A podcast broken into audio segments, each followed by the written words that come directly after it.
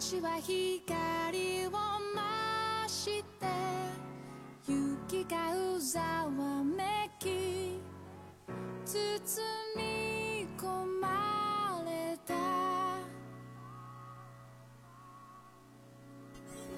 答えを求めて欢迎大家收听新的一期动漫音频，我是 L One。就快要到年期了， 呃，接下来呢，我会做一些特别的节目，比如说播客之类的，嗯，跟大家聊聊天，然后谈谈最近大家去了哪儿啊之类的一些话题。嗯，好了，今天就要跟大家说的动漫是《命运石之门》，非常好看的一部动漫。如果你因为前六集男主胸针的神经质的表现以及缓慢的剧情发展而放弃这一部作品的话，我只能说真的是太遗憾了。这六集所做的铺垫呢，其实都是有道理的。嗯，我本人看前几集的时候，也略觉得有点没意思，但是在胸针。开头对着手机自言自语的那几句话，很是让我在意。不仅因为其其中的内容，更是因为其中断句的方式，让我看过的像2007年的《天才嘉年华》中的一篇短片非常接近。呃，其实惭愧的说，我是看到第七集才是开始看懂的，所以看完第七集后，又从第一集重新看了一遍。从第七集开始，故事的主线也就浮现了出来。尤其是看到了最后，我也终于明白为什么胸针看到倒在血泊中的助手，听到的却是男性的叫声。越看到往后，越觉得这一部作品的叙事和严谨性，以及前面的铺垫都是非常有必要的。这部作品剧情能够发展的关键原因，就是我们主人公在世界线改变后，仍然拥有世界线改变前的记忆。时隔一年，重温《命运石之门》，对胸针这个角色多少多少有一点更深的理解。在所有的世界线里面，独自承受着不断变化却又雷同的现实所带来的绝望，独自承受着。为了改变宿命而不得不牺牲同伴记忆的痛苦。作为本片唯一一个能够穿越无数世界线却依然能够保留记忆的人，像片头曲里面的歌词《孤独的观测者》，无疑是对胸针最好的诠释。能够发送到过去的邮件 （email），让胸针获得了改变历史的能力。在每一次对过去的改变，都会导致胸针以外的人，所有人都不再拥有之前的记忆。筒子、助手、真由里，即使是身边最亲近的人，也会将胸针所认为发生过的事，都视作没有发生过。他独立于世间的因果律外，恐慌地看着每一个历史重置后世界所发生巨大的变化。没有人记得，因此也没有人能够感受他的恐惧。除了继续实验，他别无选择。因此，他只有独自承受着这一份不安，在自己也不知道是对是错的道路上越走越远。然后，在心中深深的觉得，说不定我们。已经做出了无法挽回的事情，果然还是想要乌帕吗？在看第一遍的时候，没有放在心上的小细节。第九集，胸针看着真由里，问了一个完全不需要回答的问题，然后露出了十分复杂的表情，孤独而恐慌。他观测着每一个身边微小的改变，早就激发了胸针心里面最深远的恐惧。最重视的同伴胸针，最害怕就是失去同伴，或者说失去自己记忆中的同伴。每一次对过去的改变，会不会让世界错位？所有人都不再是最初的样子。胸针，它的隐患与焦虑，以及所背负的沉重的精神压力，在高潮时就已经出现端倪。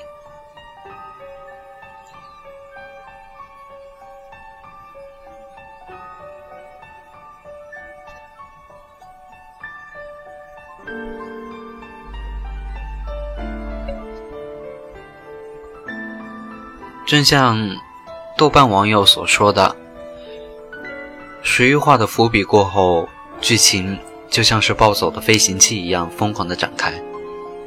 换来的最终振奋点是让人嗨到极点，像是漫长的前戏过后的重复高潮。这时候，之前的浮点纷纷得到贴切的回应，就好像伏笔的长度。完全是在试探你观看此剧的资格。真由里死的那一刻，所有铺垫蓄势待发的想要得到回应的那一刻，故事高潮喷涌欲出，神作威严，锋芒毕露的那一刻，就是胸针锐变成蝶，从男孩成长为男人的开始。循环往复，徒劳无功的穿越与救赎。周而复始，无力的改变失败的宿命。其实，像《李献计》的即视感扑面而来，但但是看着自己珍视的人一次又一次以各种不同的方式在自己面前死去的胸针，所要承受的精神压力远胜于李献计。他从未认输，哪怕精神已经崩溃到了边缘，哪怕。他甚至想过用自己的生命结束这荒唐的循环，但是他依然撑到了最后。撤销之前发过所有的 D mail，让世界重新回到最初的世界线，真有理就可以得到拯救。二零三六年的世界也不会成为被时间机器持有机构 SERN 统治的绝望乡，而所有人的回忆都会因此而牺牲。为此愧疚自责的胸针，却甚至连道歉的机会都没有。没有人记得他所记得的一切，亲眼见证的一切，毁灭的一切，独自承受的一切，铭记一切的永远。都只有孤独的观测者。世界对胸针太残忍，甚至都到了这一步，也没有让他看到任何希望。将所有的 D mail 都撤销，让世界线恢复原样。那里是一条不会出现 S E R N 的统治下的绝望乡的世界线。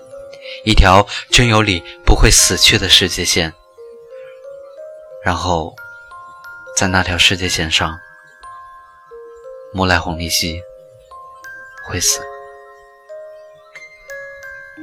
两难的抉择，成为了对胸针最严、最残酷的考验。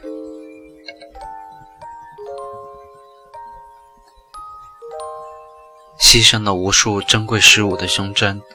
最后，还要牺牲自己最喜欢的人，去成一个他并不关心的理想乡，去让世界回到应有的轨道，同时成为没有红利息世界里一个唯一记得红利息的人。已经没有什么可以失去的胸针，还是用一如既往的中二发言。强颜欢笑地宣告了世界的重置。温柔、坚强、隐忍、成熟，所有可以用来形容一个男人的赞美词，在此刻经历太多太多的胸针身上都不为过。在退回每一封 email 的同时，胸针也亲手触碰到了实验室成员们内心痛苦柔软的部分。打工战士林雨，可以说是最让人内幕的世界线。来自未来，完全可以猜到，但是没能猜到，却是他要乘坐只能去往过去、不能回来的时间机器。他为胸针找到 IBM 五千一百。他孤身一人回到了三十五年前，唯一的纪念不过是一架自行车和他在三十五年前同伴们与他的记忆。但是，这算唯一的纪念，世界线也残酷的不让他保留了。他失败了，失败了。失败了，在愧疚之中自尽了。为了挽救这一个错误，胸针再次改变了世界线。林雨找到了 IBM 五千一百，最后病逝，但他失去了与同伴、与实验室。共度的那段快乐的时光，而不用说记忆，唯一记得的人是胸针。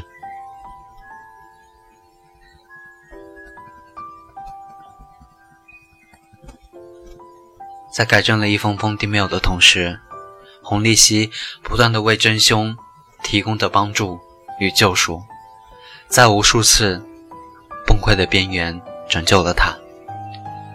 不管是在哪一条世界线，你要记得，我一直和你在一起。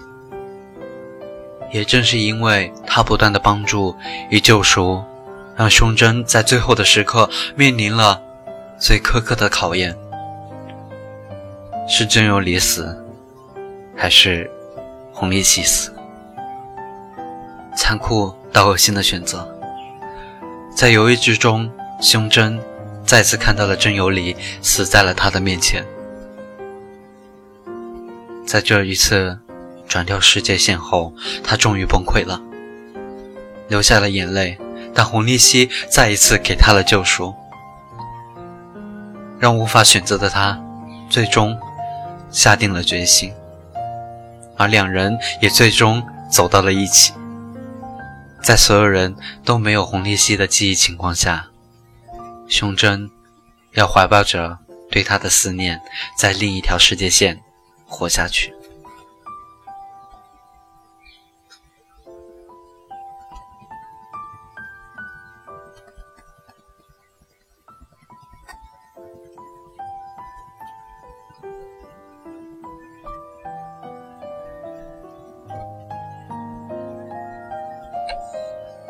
最后，其实每一个人。无论所经历的时间是璀璨，或是黯淡，欢迎或是苦闷，都是有意义的。所进行的努力，所经历的失败，所体味的痛苦时光，都是有意义的。他们都作为不可或缺的因素，造就了现在的自我。而在主观上，人类便是全部。此时此刻，自我所想、自我所感、所思、所忆、所为，便是世界。过去的原因无法改变，但结果并不唯一。原因与结果之间的过程是最为重要，却也是往往被现代社会所忽略的价值观。无需再对原因的过去长搓短叹，也无需对未来刨根问底。将来来到的一切，皆是时间的礼物，而这一个礼物，由现在的双手亲自包裹。本期的节目就到这里，大家下期再见。